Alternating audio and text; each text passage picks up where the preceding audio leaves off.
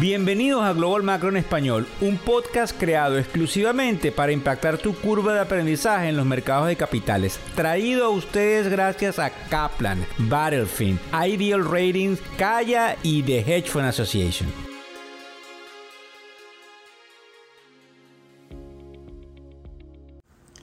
Hola, ¿cómo están? ¿Cómo les va? Hoy es viernes 28 de julio del año 2023. Eh, fuimos víctimas de nuevamente, porque ya es la segunda vez que nos pasa en un periodo de un año, de un ataque cibernético. La gran noticia es que lo pudimos subsanar y estamos de nuevo completamente al aire, así que van a estar viendo nuestros servicios con la misma consistencia como los hemos venido trayendo. Recuerden que se pueden inscribir en factoreseconómicos.com. Tres cosas pasando antes de pasar a las noticias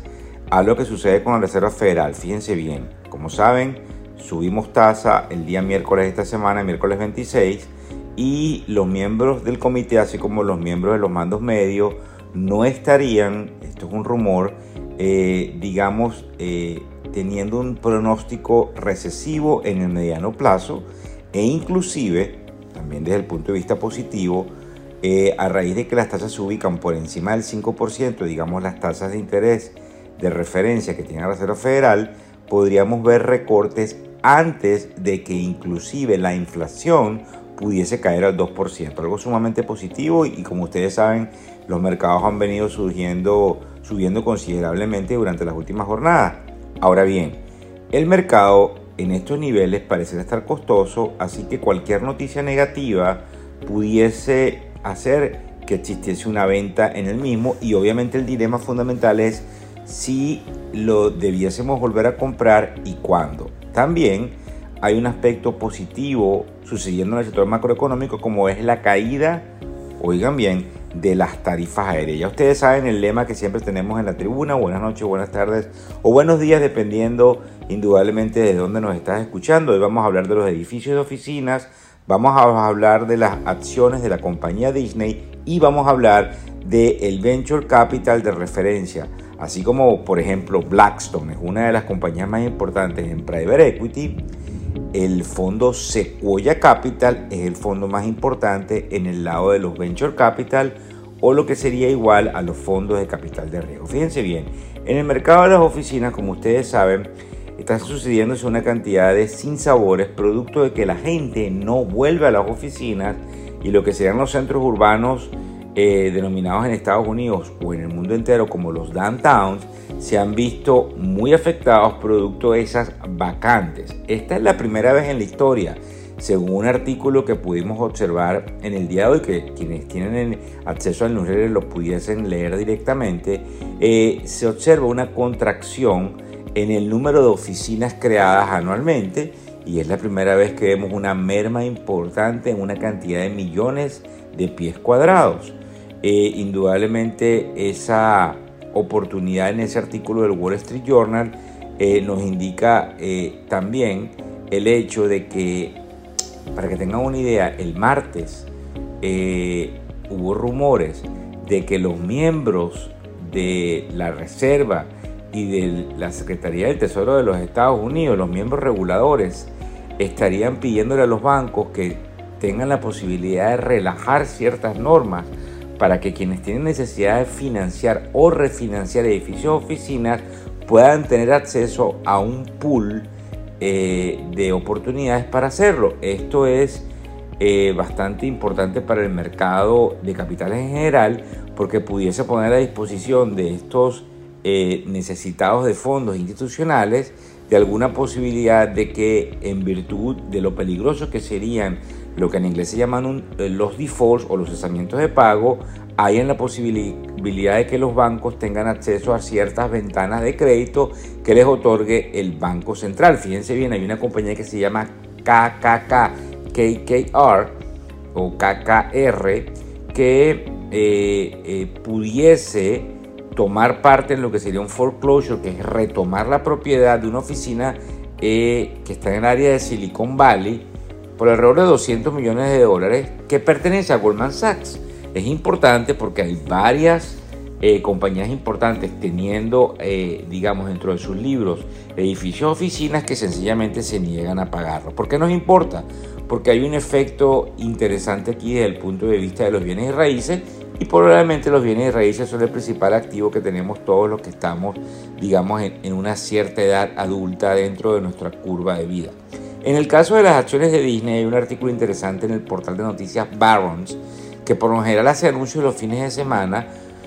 pero que trae a colación el hecho de que las acciones han caído un 60% desde 2021 y que el presidente de la compañía, Robert Iger, dice que está dispuesto a hacer lo que sea necesario para que esas eh, acciones o que la compañía en general retorne a un sitio de honor. Recuérdense que Disney es una compañía con un, lo que se llama en inglés un branding, un, nombre, una marca muy importante y pudiese ser eh, objeto de algunas compañías grandes tratando de comprarla. Así que tenemos que prestarle muchísima atención. Hace unos días atrás el valor de la compañía tan solo, aunque es una millonada, eran 156 billones, con B de bueno, billones de dólares. Nos importa porque indudablemente estas movilizaciones son interesantes dentro del mercado de capitales, máxime cuando, como les digo, todos conocemos las ramificaciones que tiene eh, Disney World. Otra de las cosas importantes antes de pasar a lo que serían los mercados es el hecho de que hay un artículo que también sale en los medios de comunicación el día de hoy que nos habla de que la compañía, como les decía al principio, de venture capital más importante del mundo, que en este caso es Sequoia Capital, eh, tiene eh, a todos atónitos, pues ha recortado el fondo o uno de los fondos que invierte directamente en el espacio de los criptos.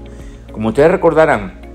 o les refresco la memoria, Sequoia fue una de las compañías que principalmente invirtió en la compañía que lamentablemente cayó en bancarrota que se llama FTX de Sam, el muchacho este, eh, eh, Sam,